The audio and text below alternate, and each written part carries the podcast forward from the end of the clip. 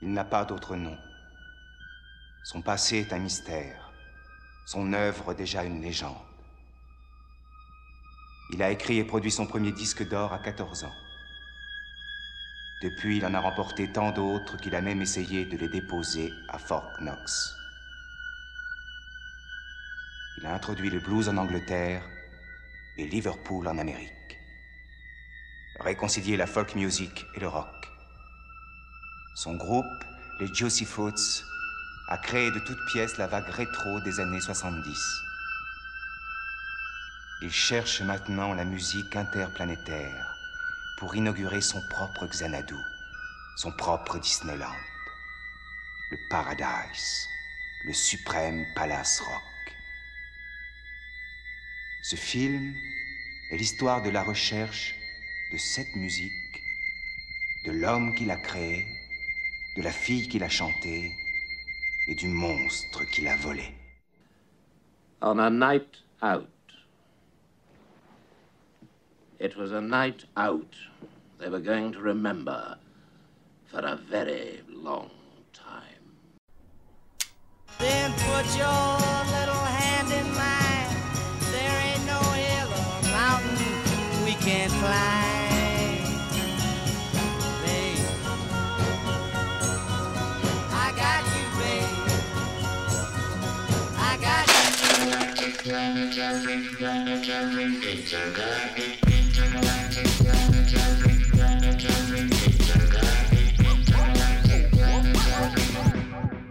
Et bonjour à toutes et à tous et bienvenue sur les congrès de futurologie, votre émission de science-fiction proposée par l'équipe de programmation du Festival Les Intergalactiques.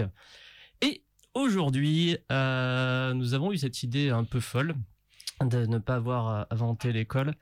C'était donc de mettre deux films face à face, à savoir The Rocky Horror Picture Show, alors on va avoir un super accent tous anglais j'imagine, et euh, Phantom of the Paradise. Euh, et pour ce faire aujourd'hui, je suis moi-même en compagnie, Jal du coup, en compagnie de elle revient pour la troisième fois et elle revient pour toujours. Anne Canoville, notre responsable littéraire. Coucou. Bonjour. Ça va?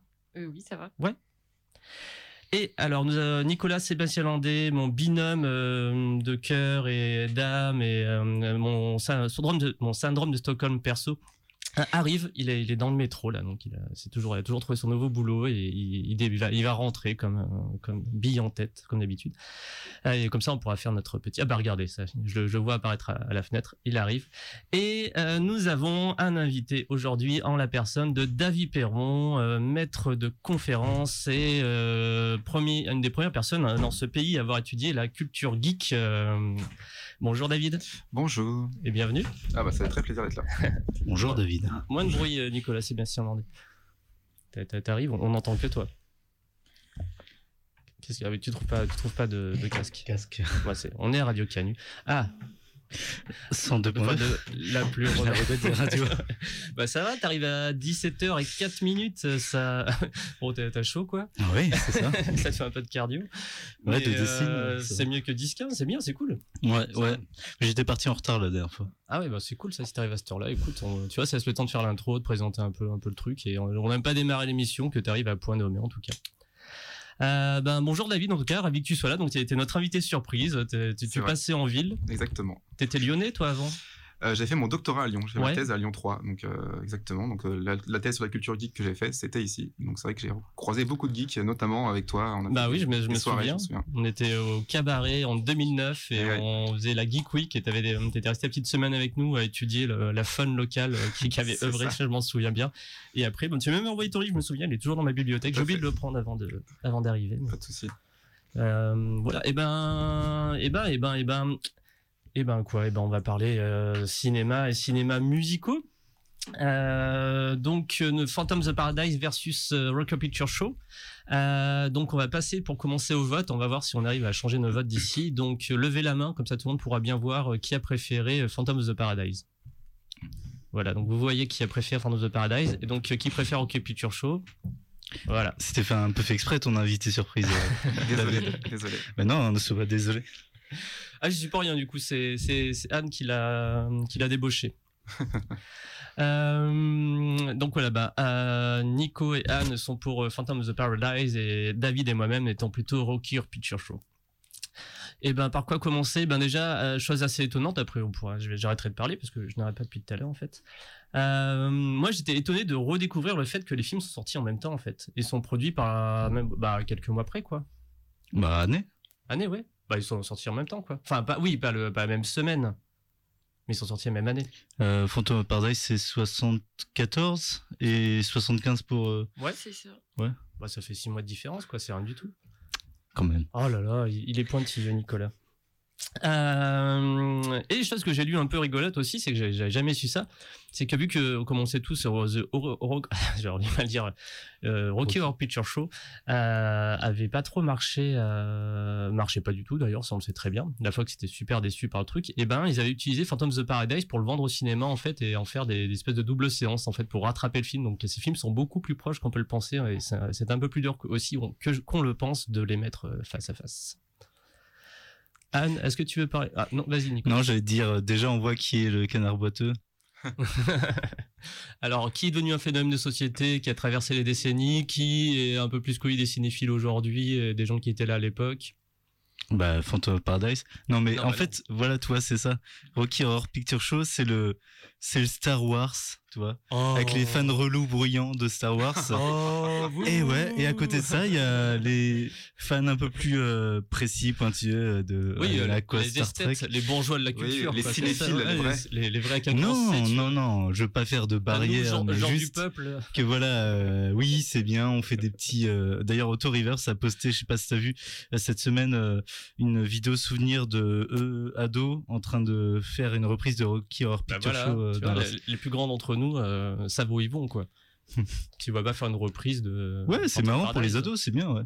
Oh Bon, j'en suis un peu revenu c'est avec le temps, mais bon, oui, quand j'étais quand j'étais adolescent, j'ai découvert ça. Je fais, what the fuck, c'est quoi ce truc de ouf, quoi Mais on pourrait pas faire ça avec Phantom of the Paradise, parce qu'il y a trop de choses à voir déjà à l'écran. Ouais. Euh, Aussi, il y a trop de qualité cinématographique. euh. Là, ça tire direct à Barrel. Ah non, mais on euh, on peut se mettre d'accord totalement sur le fait que d'un point de vue d'une grammaire idéale cinématographique, esthétique, euh, Phantom of the Paradise est supérieur.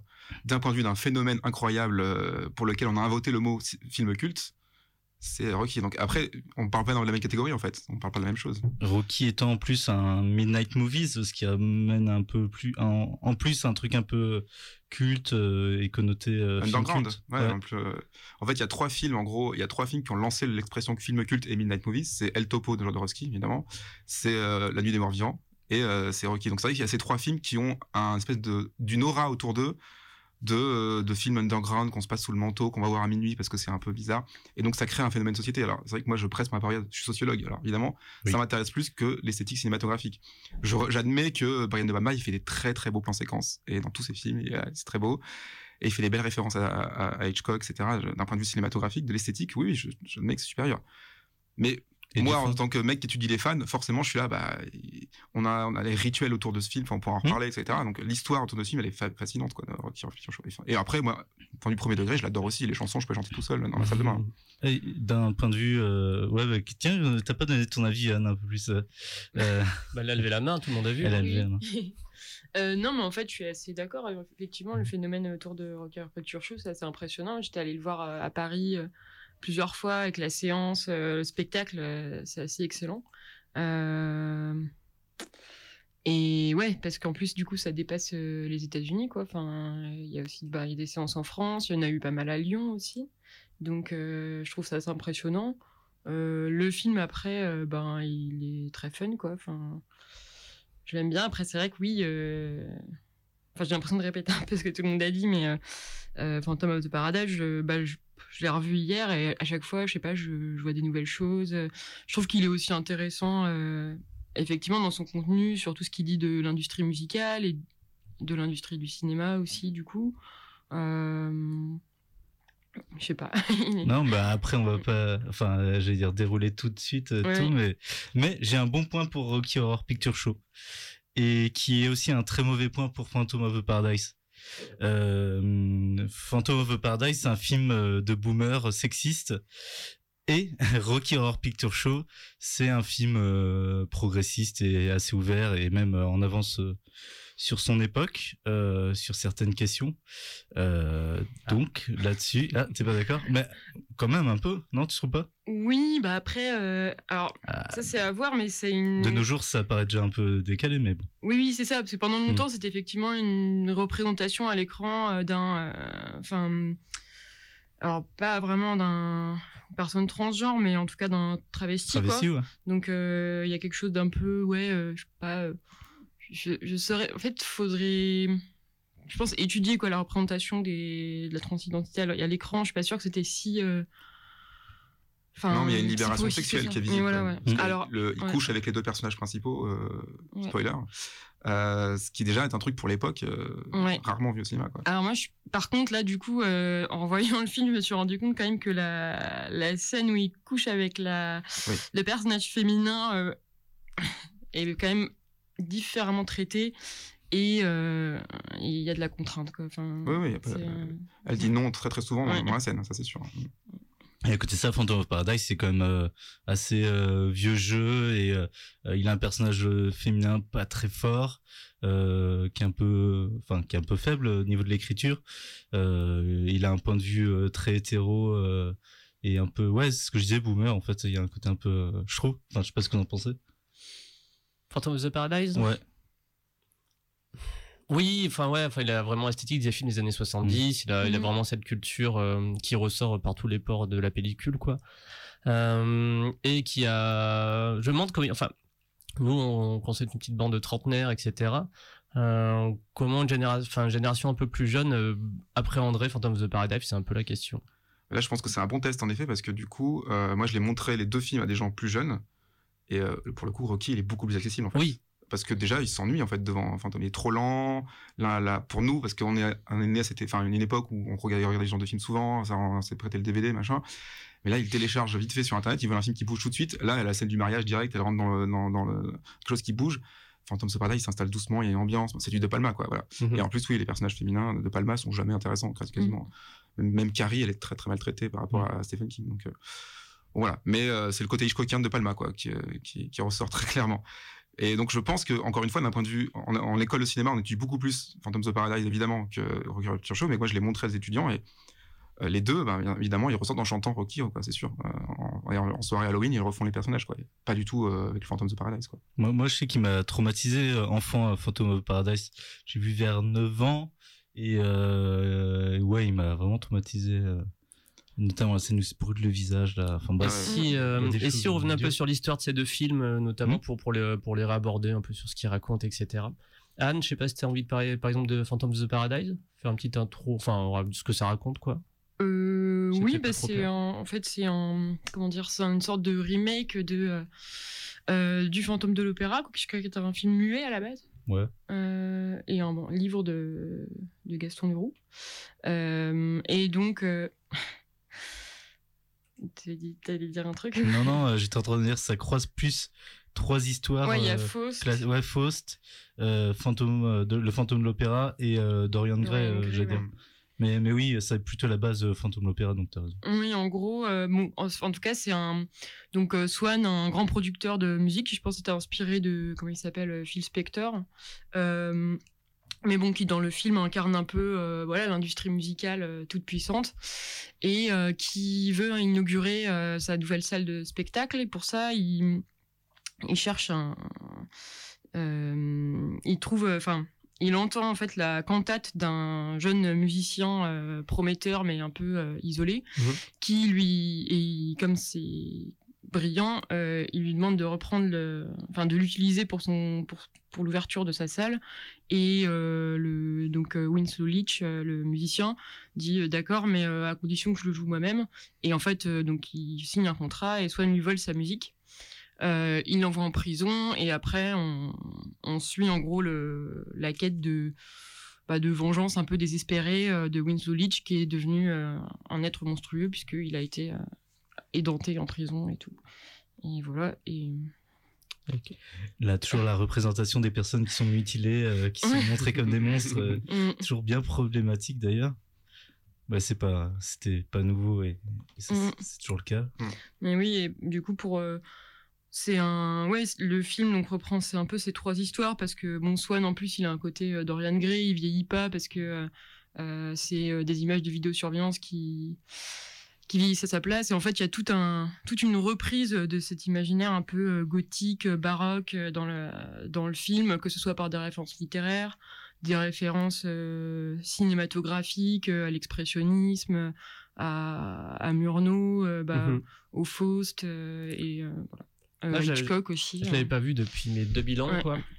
Et euh, j'ai vraiment halluciné sur le, enfin sur vraiment l'architecture expressionniste, mais comment elle est Mm. mise en avant dans le film, c'est vraiment vraiment ultra impressionnant. Enfin, j'ai fait, ah ouais, à, à ce point-là, quoi. Même le décor au final, à la fin, c'est, enfin c'est ça, enfin ça, ça le cache aucunement, quoi. Mais quand on voit le, le compositeur se balader dans la ville, etc., sur ces entouré de bâtiments un peu euh, filmés de manière un peu folle dingue, on va dire.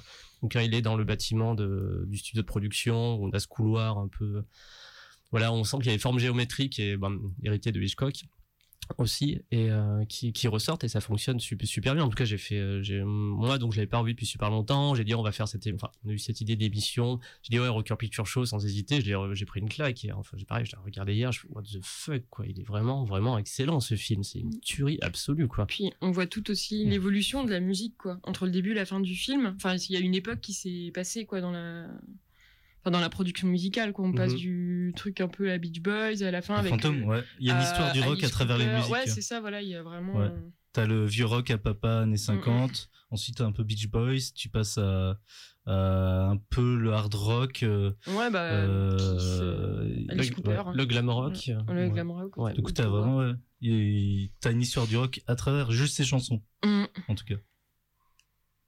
Ouais, il y a plein de petits trucs comme ça. Enfin, c'est un film qui est rempli de, de pas mal de petites subtilités, de symboles, de. Bah c'est un peu un film à tiroir quoi j'ai l'impression en fait. Ouais.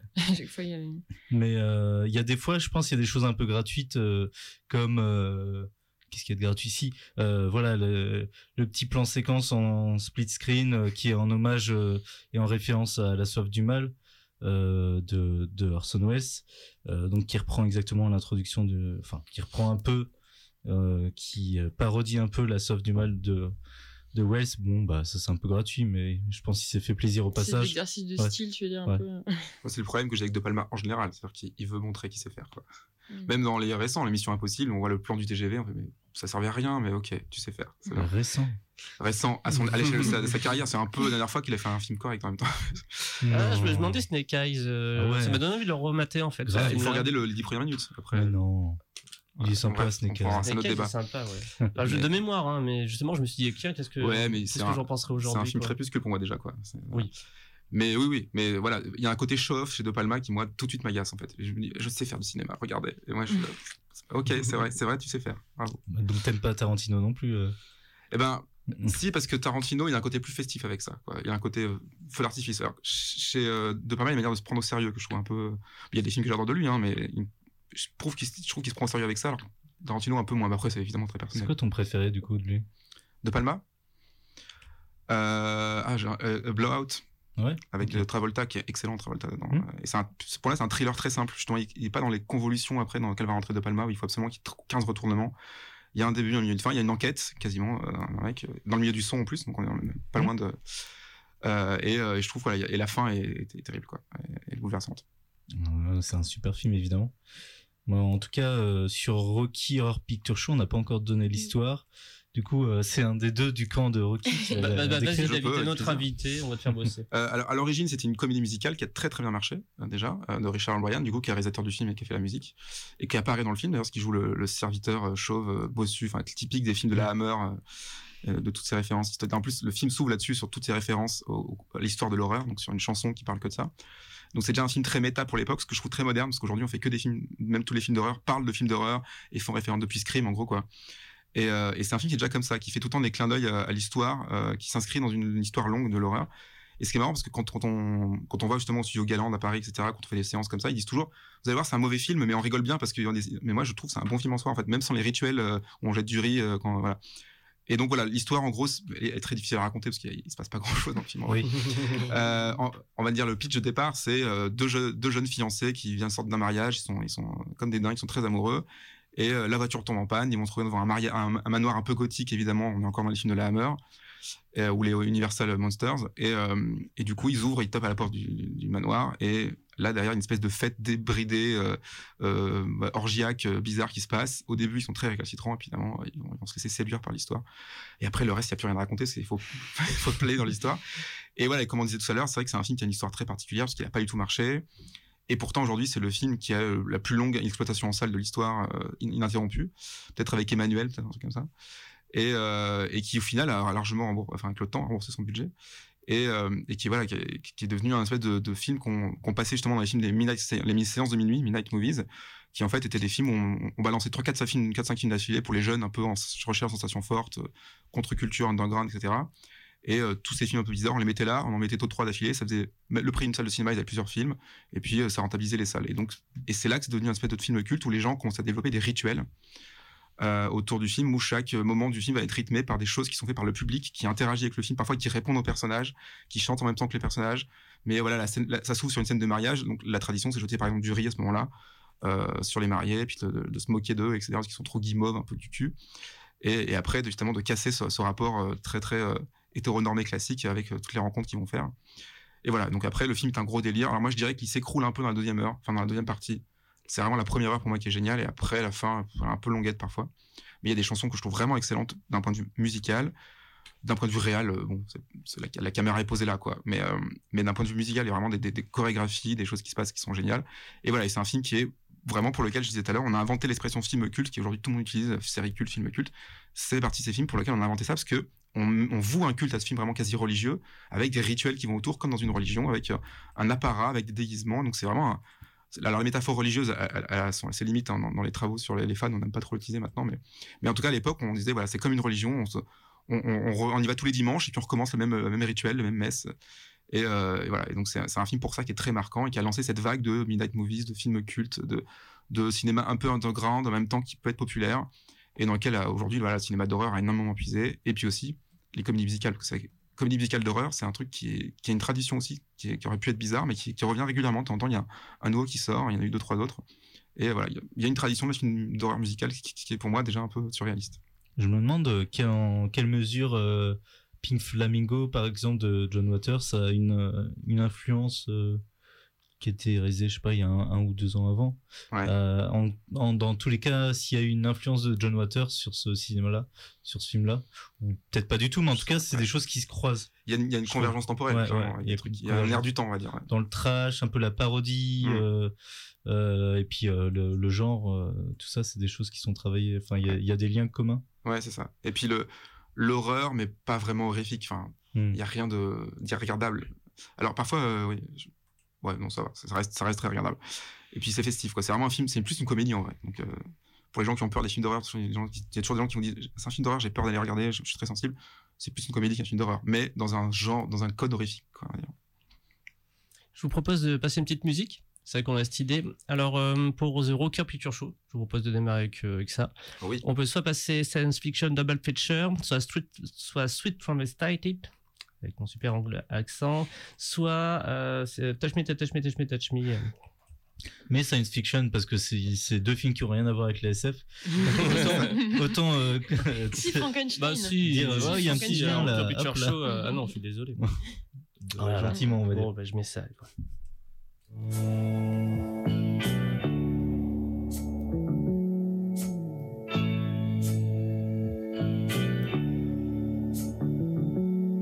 Rennie was there the day the earth stood still, and he told us where we stand. And Flash Gordon was there in silver underwear. Claude Rains was the invisible man. Then something went wrong for Fay Ray and King Kong. They got caught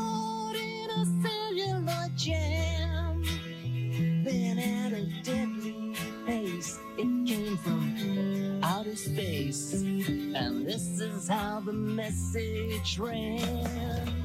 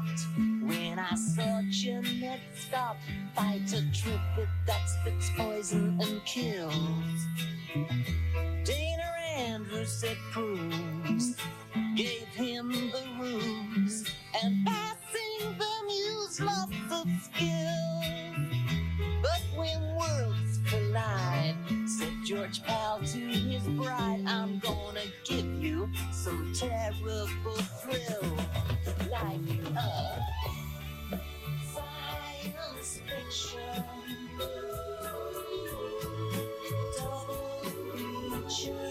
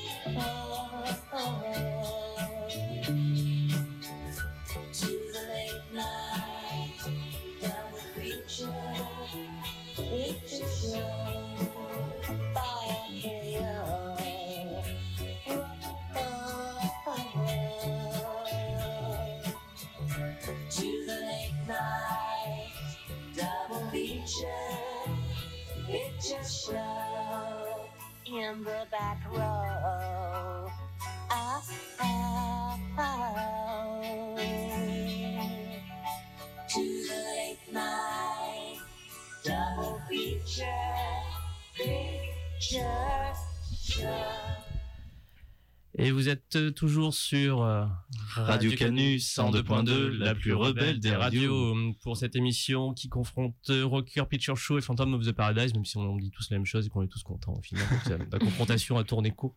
Le vieux débat du rock à papa. Et euh, du coup, bah, on, avait pas, pas mal parlé de, Rocky, c'est ça? Oui. Ou est-ce qu'on... Beaucoup trop pour ce que. Non, je Non, plaisante. J'aime bien en plus Rocky. On n'a pas parlé des acteurs qui sont vraiment excellents et en plus qu'on fait une belle carrière après parce que Tim Curry, les gens, Oui. euh, tout le monde connaît sa tête sans forcément le connaître de nom. Oui, alors qu'il a pas fait grand chose en vrai, à part Bah, deux rôles très Ouais, mais moi je dirais même plus, mais euh, oui, euh, deux rôles pour les- la plupart des gens, c'est Hit, donc le clown dans Ouais. Hit, le téléfilm des années 90, euh, c'est vrai qu'il a- il était très marquant. Moi, le premier, c'est une de mes premières grosses peurs de la télévision. Moi j'ai Legend en tête sinon. Mais Alors, moi, j'ai les adaptations de Terry Pratchett aussi, euh, au, Ah la- oui, vrai. Ouais. Ouais, de il y a une dizaine d'années, quoi. C'est vrai. Euh, dans lequel il joue le, le- le directeur de l'université de l'invisible dans- donc pour les fans de Pratchett. Mhm. Et euh, moi, c'est un rôle que j'ai bien aimé. Enfin, je trouve que les adaptations sont pas mal. Un peu, un peu, un peu classique, mais et donc il, mais il a une tête reconnaissable. C'est vrai que mais il a bien changé par rapport à son personnage de Rocky Horror Et Picture euh, si, dans Scary Movie 2, j'y pense. Oui, il est très drôle dedans. C'est vrai, il est très drôle. Il s'est plus parodié avec le temps, quoi. C'est ça. Mhm. Et il y a donc Suzanne Sarandon, quand même, qui a eu les Oscars après, hein, qui était toute débutante, et euh, Barry Bostwick, qui son deuxième rôle marquant, c'est le genre rôle du maire de New York dans Spin City avec Michael J. Fox. C'est pareil, tout le monde a oublié. hein, mais Ouais, c'est ce que j'allais dire. Pour lui, pas une carrière. très Ouais, non, non, mais bon, Suzanne Sarandon Sarandon, quand même. et voilà, Tim ouais. Curry, ouais, bien Ouais, sûr. Alors que dans. Vous avez du beau monde aussi. Bon. Euh, bah, il y a Jessica Harper euh, qui a une minuscule carrière, mais Suspiria, déjà, Ouais. Ouais. euh, rôle principal, et euh, elle joue dans euh, dans pour euh, Woody Allen, sinon. Euh, et après, elle a pas fait 10 000 trucs, mais elle a fait des trucs euh, un, un peu sympas comme ça. Je crois qu'elle joue dans Stardust Memories aussi, donc de Woody Allen aussi. Euh, elle, elle a une toute petite apparition en même temps que Katie Bates dans si on si on tend l'œil euh, dans Talking Off de Milos Forman. Euh, après là comme ça je vois plus mais elle a elle, elle est restée connue pour peu de films Hmm. mais parce que euh, parce qu'elle a été super marquante dans dans Fantôme et dans Suspiria surtout. sûr. Après bah il y a Paul Williams Euh, qui est le compositeur et qui joue aussi euh, qui joue le grand méchant. Euh, je suis en train de chercher son nom en même temps. Swan. Euh, Swan. Swan, bien sûr, en plus. Euh, et lui, euh, bah, il est connu pour être compositeur de Phantom of Paradise, mais aussi euh, bah, de. euh, il, a composé Bugsy Malone euh, de Parker, euh, qui est un film assez culte parce qu'il est joué que par des enfants. et C'est un film euh, sur la prohibition, joué que par des enfants. Euh, Ah oui. Ouais. Avec la jeune, euh, c'est Jodie Foster, je crois, toute jeune dedans. Sinon, il joue dans un des planètes des singes. Et euh, il a fait la musique de Muppets, le film aussi. bah voilà. Euh, voilà, c'est tout ce dont je me souviens parce que comme ça. Mais, en- mais pareil, lui, c'est Phantom of Paradise, qui n'est d'autre qu'une une grande influence aussi pour les Daft Punk, euh, Mm. d'ailleurs, au passage. Et le, et le personnage du fantôme aussi une inspiration pour la série euh, Berserk. Je sais pas si vous. Ouais, Enfin, le, le le masque. manga, ouais, le masque, etc. C'est de, de ouf, quoi. Il y a même une rumeur comme quoi euh, Lucas, George Lucas, qui était un grand pote de Coppola et de et de et de, Et de Palma, De Palma. pardon, qui s'est fait emmener du coup sur le tournage par Coppola, qui connaissait bien De Palma, euh, ce serait un peu inspiré de, de l'univers aussi pour le- le- les méchants dans Star Wars. Bon, il y a tellement de, de- de rumeurs sur Star Wars que savoir. mais ça, ça- ça traîne. Ça rappelle ce court métrage où bah, c'est George Lucas de Love en fait, super Oui, connu. Tu sais, oui, il croise juste plein de trucs et en fait, ça inspire complètement les, toute l'esthétique Star Wars. Et euh, mais c'est deux films avec un casting pas, enfin avec euh, une casting, euh, je dirais de d'une quinzaine de personnes finalement, parce que c'est deux films qui ont été tournés dans des lieux un peu clos, Mm. euh, avec peu de lieux. Ouais. Euh, le Phantom of Paradise, je crois que c'est dans une salle de concert, enfin c'est dans un lieu un peu clos, euh, même s'il y a il y a deux trois lieux qui changent. Et pareil pour euh, Rocky Horror Picture Show, tu me, vous me direz si je me trompe, mais c'est tourné dans un un même lieu quasiment. Ah oui, à part les deux premières scènes, euh, et la, la deuxième, c'est vraiment sous la pluie dans la voiture, donc ça peut se Mhm. faire en studio. hein. Et après, c'est le, c'est le manoir tout le long, qui est un énorme studio, bien sûr. J'aime bien sur making of The Rocker Picture Show, en fait, euh, le, ceux qui s'occupaient des effets spéciaux, enfin, il expliquait qu'en fait, par exemple, à la fin, on voit le manoir s'envoler. Spoiler. Et, euh, et en fait, on voit bien que c'est juste genre un bout de carton qui ressemble à un manoir qui s'envole. Et je sais plus ce qu'il disait. Il racontait, ouais, on a foutu des fumigènes, on a fait ça parce qu'il nous restait genre trop peu de temps pour tourner. De toute façon, enfin, c'était, c'était mort pour qu'on fasse un truc un peu chiadé. Et euh, on, parle plus trop d'effets spéciaux, mais plutôt d'effets à ce moment-là, quoi. c'était assez rigolo qu'elle raconte ça en mode, mais c'était. Et les, euh, quand ils racontent ce tournage, d'ailleurs, ils sont tous en mode. euh, Enfin, euh, moi, ils se marraient, enfin, tu vois, et, euh, mais ils croyaient, enfin, personne n'y croyait vraiment trop, trop, enfin, c'était, euh, et c'était vraiment, enfin, une espèce de pochade, enfin, c'était cette pièce de théâtre transformée en film. Bon, la Fox a eu un peu plus mal aux fesses parce que ça, ça l'embêtait de, de perdre des sous là-dessus. Mais euh, oui, ils ont été d'autant plus impressionnés ensuite par le succès des Midnight Movies et de, Ouais. du, du culte culte qui a en suivi. plus, là. 30 ans plus tard, ils ont fait un remake, quoi. Donc, euh, Ouais. ils ont fait un remake de Rocky Balboa qui est nul. hein. Mais euh, il y a eu un remake qui est fait qui est directement en téléfilm sur la Fox, justement. Du coup, ils, ils ont, ils ont acquis qu'il y avait eu un succès derrière parce que ils ont, ils ont quand même fait un remake et la scène d'ouverture est très chouette parce que la chanson qu'on vient d'entendre, du coup, euh, elle est refaite, elle est pas mal. Le reste du film est anecdotique. Ouais. À à part le fait qu'ils ont pris une, une vraie personne trans pour jouer le personnage principal, ce qui est intéressant.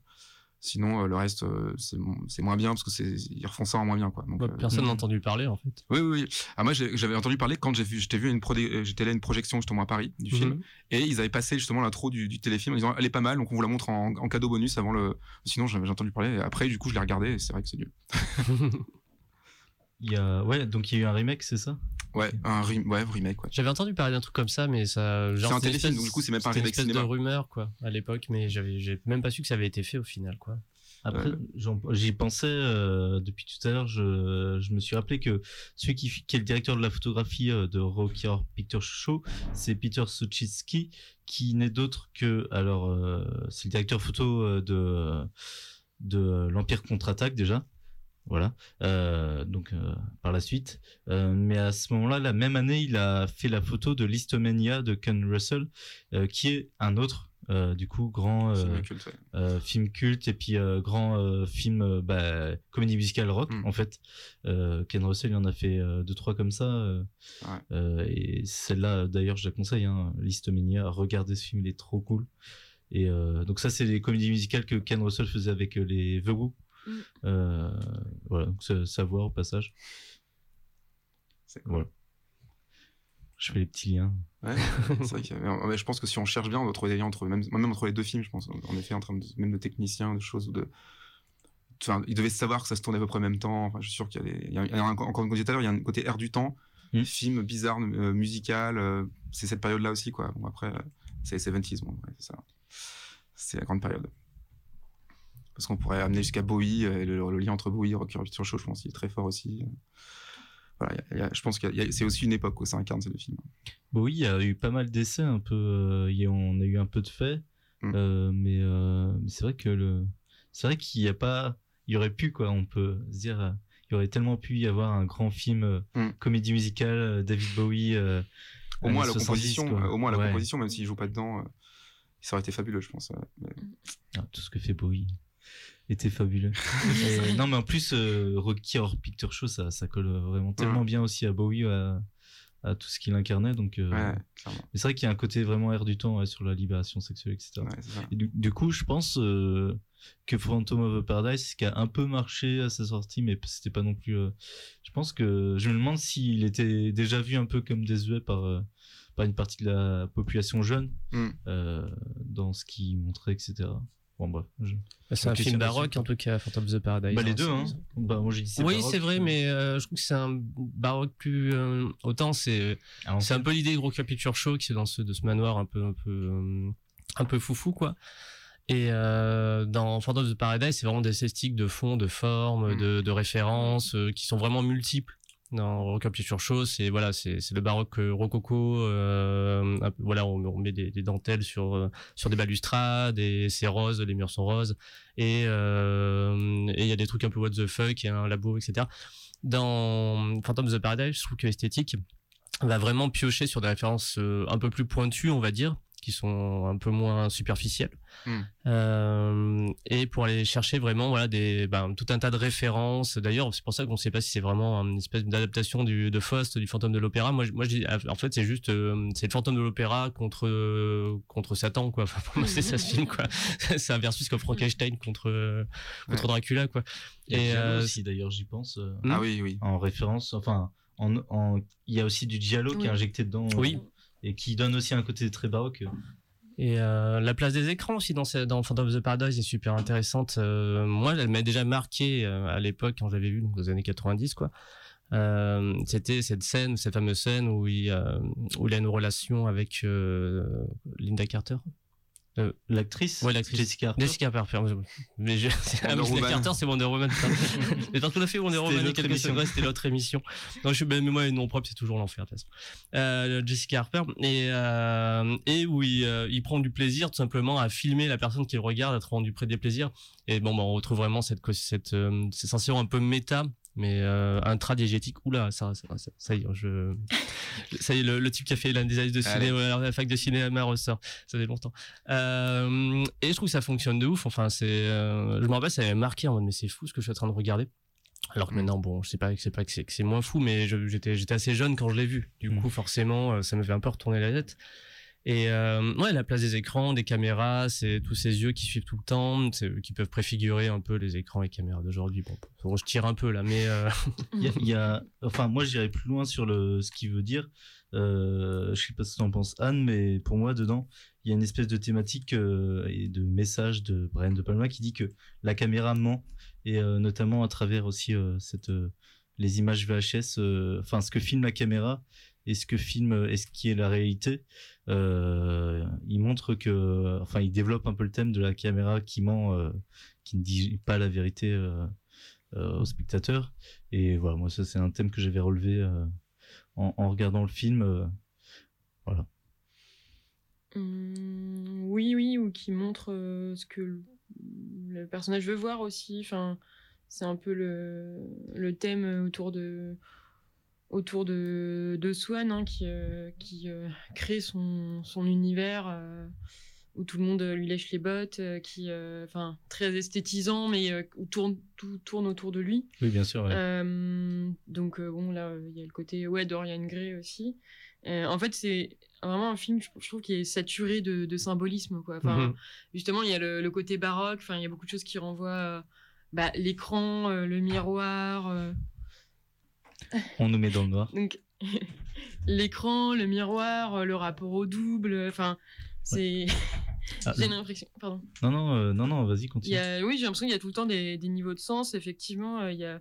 Moi, ce que j'ai trouvé intéressant, c'est que euh, il- c'est un film qui parle de, enfin, sur l'industrie musicale. euh, et en même temps, euh, si j'ai bien compris, sur son il a eu un- une expérience sur un précédent film où euh, il s'était fait un peu voler son, enfin, il considérait qu'il s'était fait son film et ses idées. Et du coup, je pense qu'il voulait parler de ça. Et en même temps, c'est je sais pas, ça, pour moi, ouais, un des autres euh, thèmes, c'est euh, bah, la création et la. Comment dire Ouais. euh, Bah, moi, il y a la société du spectacle, même. ouais, Et la reproduction de- des œuvres, en fait, aussi. enfin, je- je- enfin, pour moi, il y a vraiment le- la pensée, de, enfin, toute la, la réflexion autour bah, ouais, de bord, la- le sit- situationnisme, etc. En moins, beaucoup moins profond, forcément, mais, mais il survole un peu l'idée que. Euh, que tout est spectacle et que euh, enfin il travaille beaucoup sur les représentations et, et sur sur ce sur genre, ce genre de thème là sur, euh, sur- et effectivement sur le vol le vol euh, sur le fait qu'on qu'on qu'on se fait euh, dans l'industrie capitaliste et, et la grosse industrie culturelle actuelle, enfin de, de son époque en tout cas, on, on, on se fait voler son œuvre. Ouais. je me demande du coup si c'est pas ouais, à mettre en lien avec le fait que lui fait autant de. Bah, autant de références et d'hommages euh, à des, à des grands cinéastes, à des grands auteurs. euh, un peu comme si. euh, je sais pas, désolé, c'est pas très bien ce que je dis, mais.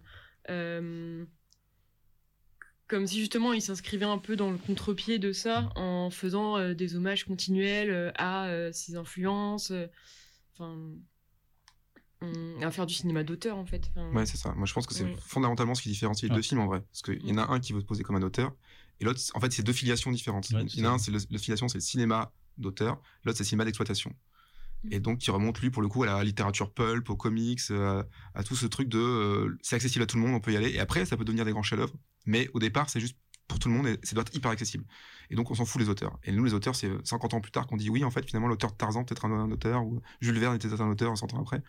Mais euh, à l'époque, on s'en fout. Lui, veut vendre des romans feuilletons, ou des, pulps, ou des comics et des films après. Et c'est ça, c'est, et c'est pour ça que. Il y, a- il y a un côté exploitation totalement dans, dans Rocky Horror Picture Show. Mm. Ce qui est bizarre, c'est qu'il a pas marché, mais qui est devenu un film d'exploitation quand même. Mais l'important, c'est que ça marche, quoi. Alors que De Palma, presque que le film ne marche pas, ça change rien à sa carrière parce que il savait qu'il en ferait d'autres, en ruiner un peu d'argent, parce qu'il avait déjà une réputation de cinéaste un peu, euh, voilà, euh, profond, plein de symboles, psychanalytique, presque euh, avec des, des obsessions d'auteur. Et donc ça, tout de suite, on- il savait qu'il avait une, une élite cinéphilique qui, avait, qui allait adorer son, son cinéma et qu'il adorait très vite d'ailleurs. Et donc euh, les cahiers du cinéma aiment De Palma, les cahiers du cinéma n'ont pas parlé de Rocky Picture Show. Donc euh, Mm. c'est en fait, ils sont très proches dans le temps et dans l'air du temps. Et ils ont juste deux filiations au niveau de l'histoire de l'art cinématographique qui sont totalement différentes, mais qui se rejoignent parfois et ça fait des miracles. C'est ça qui est intéressant. Il y a, euh, bah, c'est ouais, Brian De Palma et surtout Phantom of Paradise, ça s'inscrit vraiment dans le nouvel Hollywood. Bah, c'est donc ça. ouais, c'est ça. Mhm. C'est des jeunes euh, Scorsese, Coppola, tout ça, des, des réalisateurs qui qui qui ont un côté show off. Mm. C'est un réalisateur qui arrive qui veut dire nous, on veut être des auteurs. euh, on sait faire du cinéma, on a des choses à dire.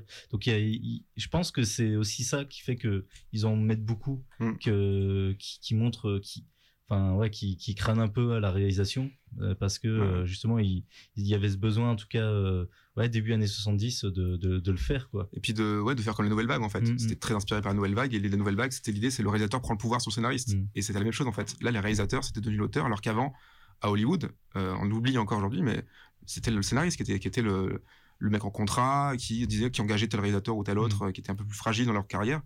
Et la prise de pouvoir des réalisateurs, c'est cette époque-là, et grâce à nouvelle vague, puis euh, au nouvel Hollywood. Alors que là, les films d'horreur des années 70 ils s'en foutaient de ça. C'était l'auteur, on, s'en fiche complètement. C'est euh, il faut que ça plaise aux jeunes, qui est justement un peu de, un moment où ça fait peur, un peu de politique peut-être derrière, mais au troisième plan, euh, comme chez Romero, où oui, il y a- il y, a évidemment un point de vue politique, mais d'abord, il faut qu'on éclate la tête des zombies. et, euh, et donc, il y a cette idée-là qui est vraiment très différente. Et, mais quand ça se rejoint, bah, ça donne Star Wars à la fin, en fait. Où euh, Lucas, il veut casser le, le système, et donc il fait son film qui va devenir le système. Et c'est un enfant de- de- des deux en même temps. Lui, il était fan de, de cette comics des années 30, et puis en même temps de la nouvelle vague. Et, de- et voilà, en même temps, il a, il a réussi à devenir son propre empire, ce qui est terrible. Mais, euh, Ouais, c'est- c'est le Je vous propose de mettre une petite musique de euh, leur avance du coup. Et on peut mettre une petite musique de Phantom of the Paradise. Laquelle proposes-tu? Moi, j'aimerais bien mettre Faust. euh, Ok. Mais je crois que Anne, t'as as une- peut-être une autre préférence. Non, non, tu peux mettre celle-là. Et euh, Old Soul de Jessie- Ah Jessica oui, Harper. quand même. Donc tu mets un truc un peu triste, bah. Ouais. Vas-y. On met un truc triste. Allez, c'est parti.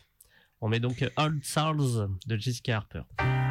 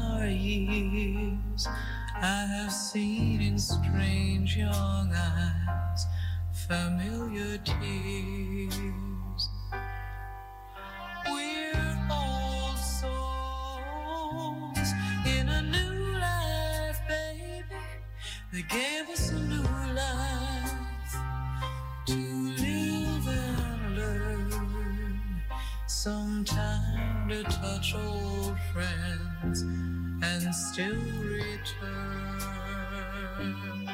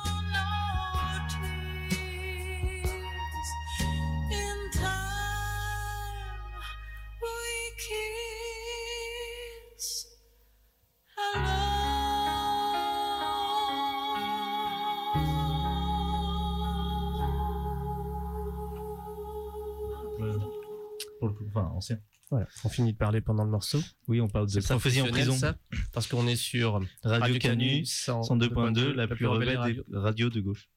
Tu, tu mets de moins en moins de- de- d'entrain, euh, Nicolas, notre Mais- petite collaboration vocale. Mais je suis très enthousiasmé justement par ces nouvelles. Oui, donc, euh, eh ben oui, euh, ah oui, mais c'est sûr que ça va. Ouais, c'est bon. Bah, il y a eu jugement, après il y aura un appel. Ouais, oui, c'est ça. bah, Enfin, oui, enfin, généralement. Des aménagements de peine. Oui, des. Ça, Et quel bien. film choisirait Nicolas Sarkozy? Lequel des deux films est le plus de droite? Bon, je crois que c'est oui, Paradise. oui, c'est pas le Genre- bon critère de jugement là. Nicolas Sarkozy choisirait un, un film de, de, de winner méritocratique. euh, Wall Street. Wall Street. Un film de Comment super-héros, il sinon. s'appelle, euh, Le film euh, où il a une drogue qui rend super intelligent. Et... Ah, le- Limitless. Limitless, ouais. Limitless. Ouais. C'est Bon. ça. Ouais, c'est vrai. en plus, il, il finit en politique, le personnage. Du coup, effectivement, on est, euh, on est dans le rêve sarkozien absolu, quoi. Magnifique. Est-ce que les deux films sont pas égaux sur au moins la musique? Enfin, de mon point de vue, oui, mais bon. Après, c'est vraiment une question de goût. Ah. Ouais. J'aime pas tous les morceaux, moi, dans Phantom of the Paradise. Ah ouais? hein, ouais. Moi, tous. Ah ouais? Ouais. Ah. Euh, si, mais après, euh, je trouve qu'en fait, dans Phantom of the Paradise, il y a plus un côté pastiche. Hmm. Euh, Enfin, à part celle qu'on vient d'écouter, hein, que, je trouve magnifique. En plus, la voix, euh, une voix sublime. Mais euh, ouais, il y a un côté un peu plus pastiche, euh, représentatif de l'époque, donc c'est super bien fait pour ça. Après, peut-être que du coup, les, les chansons de Rocky Horror Picture Show sont plus iconiques, enfin, sont aussi plus, plus narratives, je trouve. Ouais, Enfin, parce sont elles comédie musicale. vraiment l'histoire, Ouais. quoi. Parce que Phantom of Paradise, c'est pas vraiment une comédie Non. musicale en fait. Mm. C'est les gens disent que c'en est une, mais c'en est pour moi pas du tout une. C'est un film sur le rock Mm. euh, qui montre des gens euh, performer, euh, mais ça a pas euh, la ça a pas la narration en mode euh, comédie musicale avec euh, des chansons euh, ouais. narratives. La, la musique est omniprésente, mais en fait, c'est Mm. presque une, enfin, c'est une musique de cinéma muet, quoi, dans toutes les, enfin, toutes les scènes qui sont limite du muet, quoi. Donc, Hmm. euh, oui, effectivement, c'est pas tout à fait une comédie musicale, je suis d'accord. C'est vrai. Moi après j'aime pas trop les euh, d'un point de vue personnel j'aime pas trop les euh, tout ce qui est chorégraphie et tout donc euh, évidemment j'ai Ah, moins là, d'atomes crochus c'est sûr c'est compliqué de, faire la... Ouais, en plus, on a même des instructions dans le film. c'est vrai que c'est- il est méta au point qu'il y a quand même un personnage qui apparaît pour nous dire comment danser la danse. Ce qui est, euh, voilà, on est au niveau de la Macarena, quoi.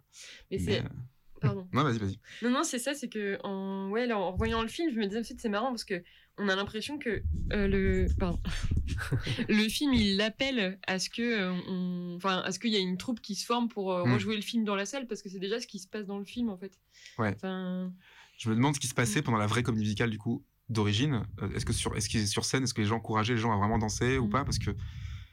Ou alors, est-ce que le, le réalisateur et, ou- et le créateur, ils sont super intelligents Ils avaient prévu que ça devient un tel phénomène alors que ça n'avait pas marché et que ça. Enfin, c'est vrai que ça se. En fait, on dirait qu'il a été créé vraiment quand on regarde le film pour ses rituels, pour même pour ses Ouais. échanges avec les écrans. Il y a des moments de les acteurs qui font des pauses, même dans le jeu non chanté. Et on a l'impression que ces 5 secondes sont faites pour qu'on balance une réplique. Et on, on se dit, mais c'est incroyable, ça a été fait pour ça. Évidemment, on pourrait s'amuser avec n'importe quel film, c'est le principe. C'est un peu un effet coulé de chauffe, hein, mais euh, c'est, euh, on, y voit, on y projette en tout cas ce, ce- ce jeu ludique, alors que c'est pas. Voilà, c'est- il est beaucoup moins ludique que Phantom of the Paradise, c'est sûr, c'est pas le but. Bah, la, la fin de Phantom of the Paradise, elle est terrible. hein. Ouais. Je l'ai redécouvert du coup hier. Je fais waouh, mais ça, va vraiment à 100 à l'heure. Enfin, c'est c'est c'est ultra violent. Enfin, c'est puis d'un coup il finit son film en mode ça prenait un peu son temps. Puis à la fin il fait Mm. bon bah ouais, c'est parti. euh, Petit spectacle final, un peu euh, légèrement gore en plus. Ah, c'est dur quoi. qui est en référence à son euh, documentaire euh, Dionysos euh, 69, euh, qui reprend un peu, euh, enfin cette scène de fin, elle fait complètement référence à, à ce, ce documentaire-là d'ailleurs. Ok. Et c'est quoi ce documentaire du coup? Je l'ai pas vu. Enfin, j'ai vu des extraits, mais oui, c'est un documentaire sur la danse. Il y a, il y, a des- il y a une esthétique qui est vraiment reprise, euh, pour moi, en tout cas, sur la fin de, de, de Phantom of Paradise, qui est un peu un clin d'œil à ce film-là. Et du coup sur les grands finales, si on prenait des grands films musicaux fina- euh, avec des grands finales, du coup qui gagnerait par exemple entre Rocky Picture Show, Phantom of the Paradise et Moulin Rouge? Bah, déjà, j'aime pas Moulin Rouge. Ah, la violence. on va pas se finir celle-là. Moulin Rouge. Vous êtes d'accord que Moulin Rouge est le meilleur film euh, Non. euh, musical qui a jamais été produit au monde Oula. Bah, Oula. oh, il est horrible. D'accord. Bah, de créer un ennemi sur- commun. en déjà, là, ouais, d'accord, c'est ça. vous- Et surtout, il reprend des chansons, donc c'est encore, un, encore style. Non, bah, ça serait. euh, Ah, sur la fin, euh, moi, je suis plus Phantom of Par- Paradise. Alors qu'il y a plein de choses que j'accorde. Mais je suis Rocky. assez d'accord en vrai, parce que je disais tout à l'heure, moi je trouve que la fin de Rocky est un peu molle en fait, parce que c'est une fin gentillette où tout le monde est gentil, tout le monde est content. Le film s'écroule un peu, à ce moment où on voit Rocky en fait, euh, je trouve. il- Voilà, c'est vraiment le début, moi je trouve, qui est, qui est génial, les 20, 20, 20, 30 premières minutes où ça s'enchaîne, chanson sur chanson, et grosses chansons, les gros, les gros tubes d'ailleurs que tout le monde retient de du, du film, c'est les, les 4-5 premières chansons. Quoi. Après, la fin, où il- ça dure très très longtemps, où ils chantent le même refrain 15 fois au milieu de la piscine. Bon, on sent que c'est vraiment, une- ils avaient plus de budget, on a une piscine, bon, on va la filmer en contre-plongée, on va chanter quoi. C'est vrai que moi, c'est la, partie que j'aime le moins dans le film. Et le décollage, en effet, bon, il est kitsch, et- mais pff, ça apporte pas grand chose. Quoi. Il repart sur sa planète, bon, c'est c'est E.T. ouais, avant l'heure. quoi. Mais voilà, alors que là, là, Phantom of the Paradise, il y a une montée en puissance, il n'y a pas l'écroulement ou le plateau de, de Rocky, ça c'est sûr. C'est vrai qu'il y en a un qui a un drame, Hmm. euh, pas très drôle, enfin, qui, qui a pas trop d'humour dedans, même s'il y a des petites touches toujours. Euh, alors que d'un autre côté, euh, euh, c'est une, enfin, c'est une comédie, etc. Il y a un truc que j'ai pas évoqué quand je disais que c'est un film de boomer. Il est un peu homophobe aussi, Phantom of Paradise. Hmm. Le personnage de Biff, Ouais. Euh, c'est clairement euh, alors il est pas forcément gay et tout mais c'est genre clairement montré genre oh là là il est efféminé donc euh, il- c'est marrant et euh, il est un peu ridicule et puis bon Ouais. Ah. Ouais, un grand classique. Je descends grave le film. Non, mais en fait, ouais, bien sûr, il y a, euh, en tout cas sur euh, le film euh, Rocky Horror Picture Show était en avance quand même sur, sur un peu au moins sur ça, sur la libération sexuelle à mon avis. Ah ouais, ouais, clairement. Ça, ça se veut là-dedans, ça se voit un enfant de la contre-culture euh, et de 68, quoi. Enfin, de cet esprit-là, euh, faites l'amour, pas la guerre, quoi. Et euh, un film de drogué, évidemment. Enfin, c'est c'est évident. Bon, De Palma aussi, il a dû en prendre un peu. hein. Mais, euh, mais ça, ça sent aussi l'influence du LSD à l'époque est très très forte sur la- la- toute la création musicale et artistique. Et elle est là dans les deux, là aussi. hein. Carrément. Je suis en train de regarder l'heure, on a bientôt fini. Oui. Comment conclut-on euh, Bah, qui a gagné du coup entre Phantom of the Paradise et, euh, et pas de mention ou de ou de hein, faut, il faut. C'est la musique qui gagne. Oh. mais C'est parfait ça. C'est le Donc c'est Moulin Rouge du coup. Voilà. C'était un peu inattendu, mais Moulin Rouge a donc fait une apparition dans, dans cette émission pour vaincre ces, ces deux films très sympathiques des années 70. Faut avouer qu'en 2000, on faisait de meilleurs films quand même. Non. Attends, Peut-être, mais pas celui-là. Moi, je crois que ce qui m'a le plus énervé dans Moulin Rouge, euh, je crois que c'est la. comment, ils ont représenté euh, Tou- Toulouse-Lautrec. euh, Euh, euh, oh, oh là là, mais sérieux, ils sont sérieux. Ah Paris, de Ah, manière générale, est présenté de manière un peu particulière sais, le cinéma n'est pas une présentation, mais une représentation. Tout à fait. Ah C'est c'est pas une adaptation, c'est c'est l'expressionnisme, en fait. C'est l'expressionnisme. C'est ça, tu vois. Toulouse aurait adoré. Oui, sûrement. Ah, ce bruit, on me dit qu'il se retourne sa tombe. Non, ouais, Moulin Rouge. euh, mais c'est ça aussi, c'est qu'il fait que des reprises. c'est- un peu toujours la solution de facilité. De, Ah oui, oui, bien sûr. reprises, donc, euh, Ça, c'est un peu dommage. Même, je trouve que c'est même un autre genre de film. Quoi. Quand, quand, Mm. euh, quand les acteurs sont, déjà chantent pas eux-mêmes et, euh, et que c'est une reprise, euh, bon, c'est autre chose. Quoi. Donc non. Je dirais, euh, ouais, non, en plus, il y a des, des comédies musicales d'horreur, il y en a pas mal des, des sympas. Il y a Repose, Genetic Opera, qui est marrant, hum, grave. euh, qui, est, voilà, qui a été repris là, par le réalisateur de, de Saw. euh. Donc euh, il y, a- il y a des choses à voir en musique et en horreur ou en, ou en- ou en ambiance un peu horrifique ou science-fictionnelle. euh, mais pas, pas, pas Rouge. Quoi. Bah, Tommy Alice Tominia, Oui, bien sûr, ouais. aussi. Ouais. Euh, et puis il y a aussi Mozart l'opéra rock aussi, bien sûr. Non, je plaisante. je plaisante. Et ben pour clo- clore cette, cette émission, je vous propose de choisir donc euh, le dernier morceau. Et donc entre un des, des deux œuvres forcément, donc soit Sweet Transvestite, de, soit euh, bah, celle que je voulais passer tout à l'heure du coup, euh, Faust avec de soit. Allez, Rocky. Allez, bon on a un vote pour Rocky. Ah oui, bah, moi aussi. Allez. Ok, ok. Ah, je, suis, je suis étonné. Ok, très bien. Eh ben, merci à toutes et à tous euh, d'avoir été avec nous. Merci David de nous avoir accompagnés sur cette émission des Plaisir. beautés. Cool. Merci Anne, merci Nicolas Sébastien Landais Hum, Merci. d'être d'être d'être là, d'être vivant. Et on se retrouve la semaine prochaine pour les congrès de futurologie, émission de science-fiction proposée par l'équipe de programmation du festival Les Intergalactiques sur Radio, Radio Canu 102.2, la, plus rebelle des radios. Ah mince. Ah, j'avais carrément pas le bon fail en direct. Oui, oui. Ouais, ça arrive. I'm glad we caught you at home. Could we use your phone? We're both in a bit of a hurry. Right. We'll just say where we are, then go back to the car. Pleasure to meet you, Dr. Fulton. We don't want to be any worry. Well, you got caught with a flat world. How about that?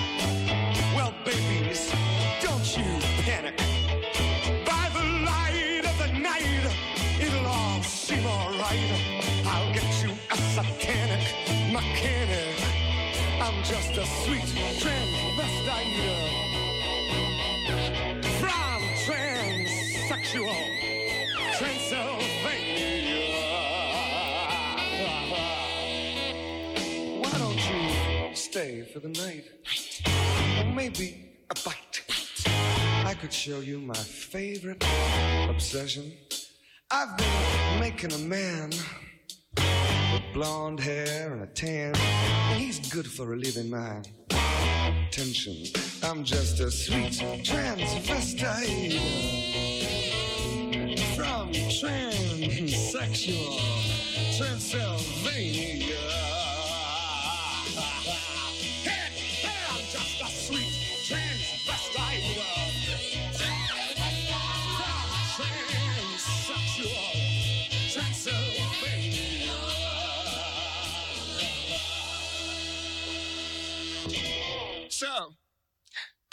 The lab and see what's on the slab. I see you shiver with anticipation. but maybe the rain is really to blame. So I'll remove the cause. but not the symptom.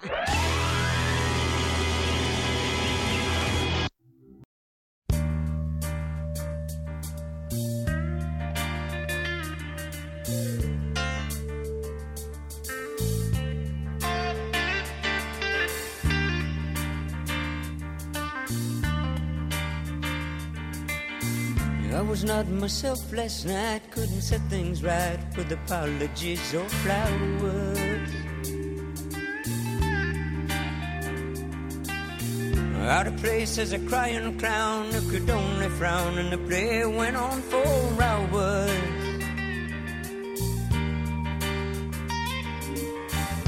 And as I lived my role, I swore I'd sell my soul for one love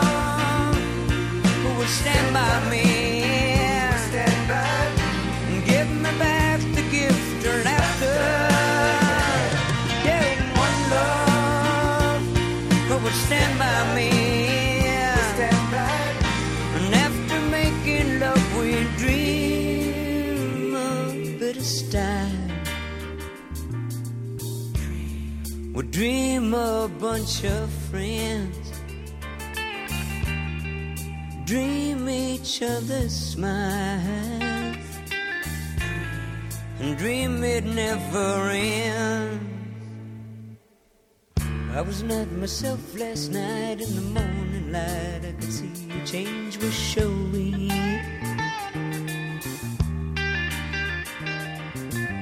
Like a child who was always poor, reaching out for more, I could feel the hunger growing.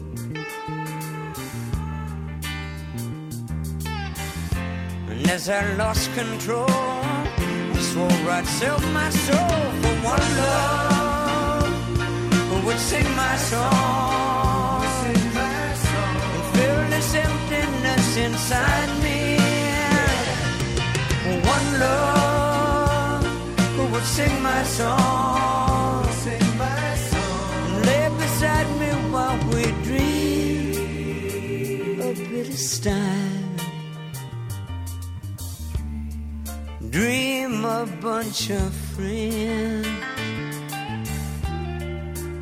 Dream each other's smile dream it never ends. All my dreams are lost and I can't sleep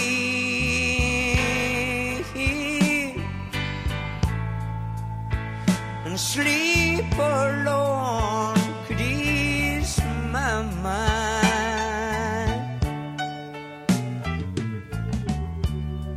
All my tears have dried, and I can't weep. Old emotions made their